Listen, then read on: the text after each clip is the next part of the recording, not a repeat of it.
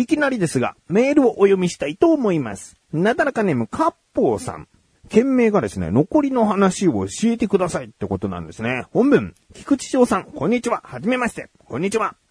拝聴する日にちはかかりますが必ず聞いています。あ、あの、更新日ではないけども必ず聞いてくださっているということですね。ありがとうございます。えー、第497回。こちらは前々回ですね。えー、97回の最後、13分12秒の後の話を教えてくださいと。私のダウンロードの仕方が間違いなければ、13分12秒後は菊池さんの話とコンビニ侍の CM が被さって、菊池さんが3つのなんとかと言っているのですが、聞き取れにくいのです。よろしくお願いします。ということなんですね。えー、あのね、前回お読みできればよかったんですけども、ちょっとあの、収録するときと、このメールをいただいたときでね、ちょっとズレが出てしまって、今回になりました。えー、前々回ですね、あの、確かにコンビニ侍の CM をですね、流しているんですけれども、あの、コンビニ侍の CM こそが、えー、声が重なっている仕上げになっているんですね。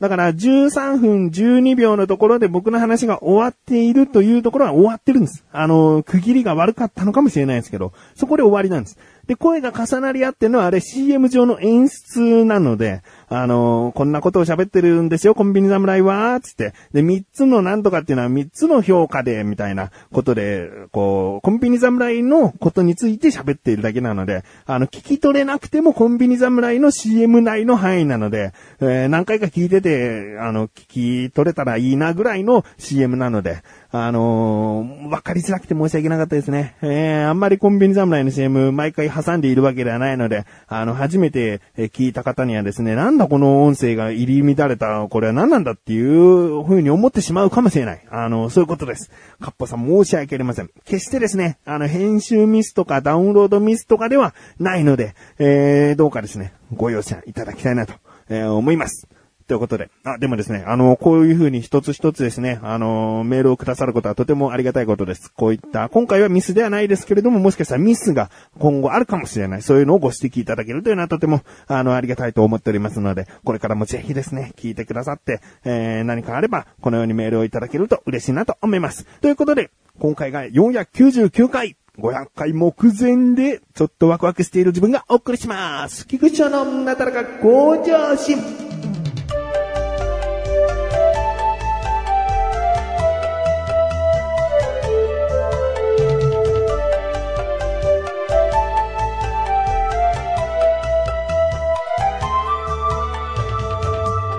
えー、そうですね、499、500になるんですね、次が。うん、まあ、500回はですね、もう、何をするかバッチリと決め込んでおりますので、えー、まあ、詳しくはですね、えー、詳しくは言えないか、えー、このお知らせはまたエンディングの時に言います。えー、今回話したい話はですね、食べ物の話なんですけども、うーん、これね、毎年話してるかもしれないんだけど、まあ、いろんな食べ物の話します。えー、まず一つ目がですね、かき氷なんですけど、僕やっぱりかき氷大好きで、で、普通の氷、えー、純氷、そして天然氷というね、僕の中で氷って3つ分けられていて、だいたい最初に言った氷、ただの氷ね、多分水を冷凍庫に入れて凍らしたような、えー、氷。そういった氷っていうのは削っても、うん、滑らかさがない氷になっちゃうんだよね。えー、だから大体屋台とかで売っているような、うん、ジャリジャリした感じの、もう、あの、食べ応えのあるかき氷っていうのは大体氷。で、純氷っていうのが不純物を取り除いたお水で丁寧に作られた氷。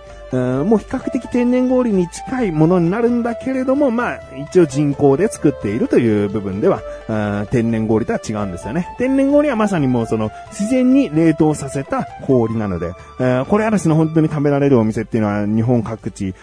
どこにでもということにはいかないですね。厳選された仕入れのできる、うん特別なお店でしか食べれない、えー天然氷になるわけですね。ですが、真ん中の純氷というのは、えーまあ作ろうと思えば、えー人間の手でも簡単に作れるものなので、まあそういった氷を、うん自家製で作っているよっていうお店があればそういうかき氷、えー出せるとは思うんですが、まあ仕入れることもね、できますし、えー僕が一番好きなかき氷はやっぱり純氷以上のかき氷なんですよね。うん、あの贅沢を言ってるようなことではなくて、やっぱりね、あの、ふわっとした溶け心地はね、うん、たまらない、うん。ガリガリしたかき氷も嫌いではないんだけど、味にムラができるというか、ああ、ちょっと大きめの氷があったっていうのが口の中で溶けていくと、そのシロップの口の中に溶けていく割合が、うん、ああ、なんか水が多かったな、全体的に味薄く感じちゃったなっていうこととかね、ありますし、まあ、あとはその、やっぱり口の中で終始こうガリガリガリガリ、ジャリジャリっていう音がしちゃう部分っていうのは、どうしてもこう、まあ、静かに食べたいよっってまではいかないんだけど、うーん、邪魔に感じちゃう時はありますよね。うん。で、そこで順表なんですよ。順表はもちろん噛んでもシャクッとなるんだけど、あの、もう口の上顎と下でぐにゃっとこう潰しながら、スリスリしながら、全体的に溶かして味わっていくっていう食べ方、僕僕は結構好きで。で、順表のね、かき氷なんてやっぱりそりゃね、人気出ちゃうんですよね。うん、でも僕ここ2年ぐらい前から話してるのが、とあるたい焼き屋さんでかき氷をしれっと出してるところがあって、基本たい焼き屋で、一応氷の、えー、看板はあるんだけど、もうたい焼きメインっていうお店だから、全然かき氷目当てで人が来ないんだよね。うーん僕がこの前の日曜日にお昼、もうちょうど3時ぐらい。3時のおやつと言っていいね、時間に行って、まあ人並んでるかな、もしかしたら売り切れちゃってるかな、ぐらいの気持ちで行ったら、全然人いなくて、いや、これはちょっとたい焼き屋としてあれなのかもしれないけど、その後ね、若干たい焼き目当てで混んでは来たんだけど、でもかき氷で人が並んでるってことがなくて、で、僕はもう真っ先にそこ行って、今回いちごのかき氷頼みましたけど、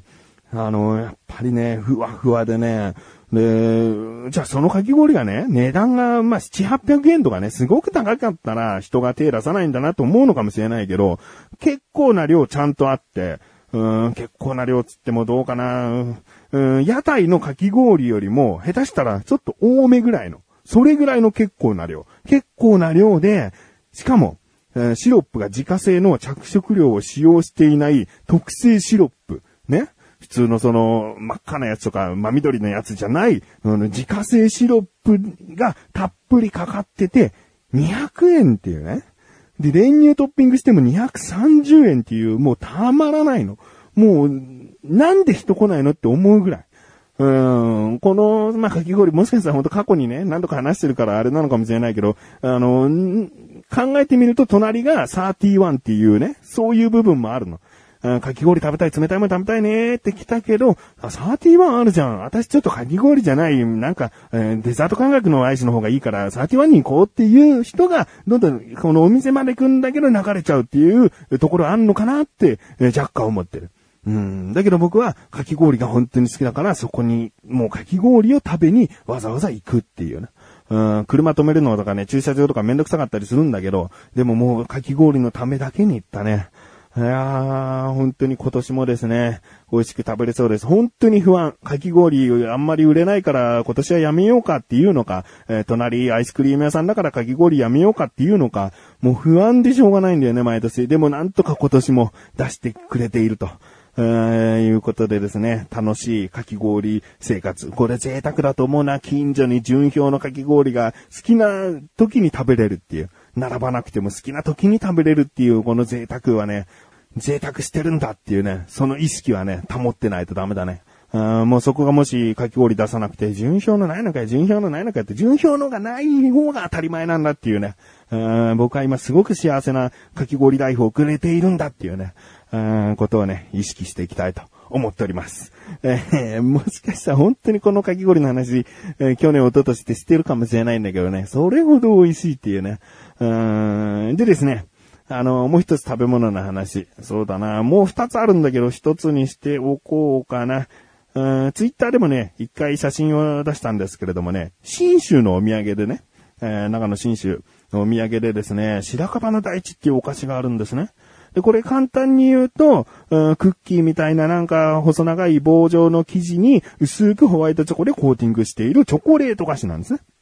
で、これ最初に袋を、パッケージを見ると、なんだこれは洋館か何かかなっていう、なんかすごい和食、和食じゃない、和菓子風な、うん、もの、日本のお菓子っぽい感じがすごいしてたの。で、開けてみたら、棒状の太めのクッキーに薄いホワイトチョコかけてるだけか、みたいな。まあ見た感じも、あ、あ、洋菓子なんだっていう驚きはあったんだけど、それを見たところ、あ、大体想像つくみたいな感じで、でも、あの、チョコレート菓子今ちょっと食べたかったなと思って口に運んだらですね、まあ、これがね、初めての食感。うーん、よくさ、えー、某テーマパークの定番のお土産で、クラン、クランチ、クランチチョコレートみたいな、うーん、コーンフレークとかを砕いてさ、そこにこう、えー、チョコレートを流し込んで、丸い形に、えー、型を取ったようなお菓子とかね、ありますでしょ？うん、まあ、そういうお菓子、もう僕は好きなんだけど、それとも違うし、単純にクッキーにチョコをかけたってわけでもない。もうこれなんだろうって何回食べてもですね、初めての食感で、えー、何が入ってるのかっていうのが全然わかんない。うん、あの、小麦粉系で作ったものが入ってるなってのはわかるよ。あの、クッキーっぽいものが入ってるなってのはわかるんだけど、でも、なんだろうと思ってこう調べてみたら、このゴーフレットっていうね、あの、洋菓子のせんべい、おせんべいみたいなのがあるらしいんですけど、そのゴーフレットを細かく砕いたチップ状のものを、えー、チョコと練り合わせた。練り合わせて棒状にしてるから、なんかね、他に感じたことのない、えー、食感になってるわけ。で、そこにチョコレートがさらにコーティングしてある。ホワイトチョコでコーティングしてあるから、あの、まさかね、中までチョコレート菓子なんだっていうことが、その説明を見るまでわからなかった。うん、噛んだ食感で言えば、ふわー、シャクシャクサクサクサク、たまに、うん、パリぐらいのものがどっかにあるかないかぐらいの、なんかね、柔らかーか甘いの。うーん、このお菓子がね、僕今チョコレート菓子の中で本当にトップになっちゃったかな。うーん、あの、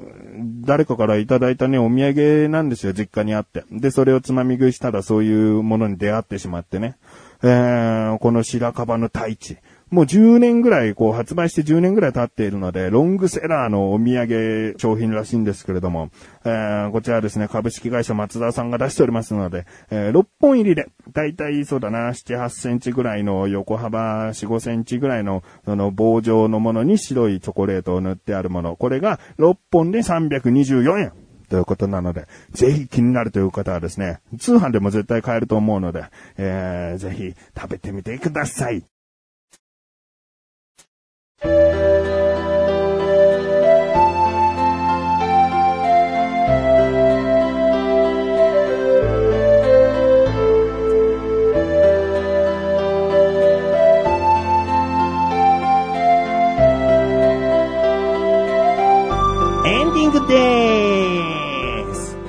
もう一個食べ物の話しようと思ったんだけど、まあ、いつかまとめてこの話はできるかなと思うので、取っておきましょう。えー、次回がですね、500回です。うん、500回ね、オープニングでも言いましたが、することは決めましたので、えー、いつもとは違った500回になるかなと思いますし、そのね、500回を超えるっていうのがね、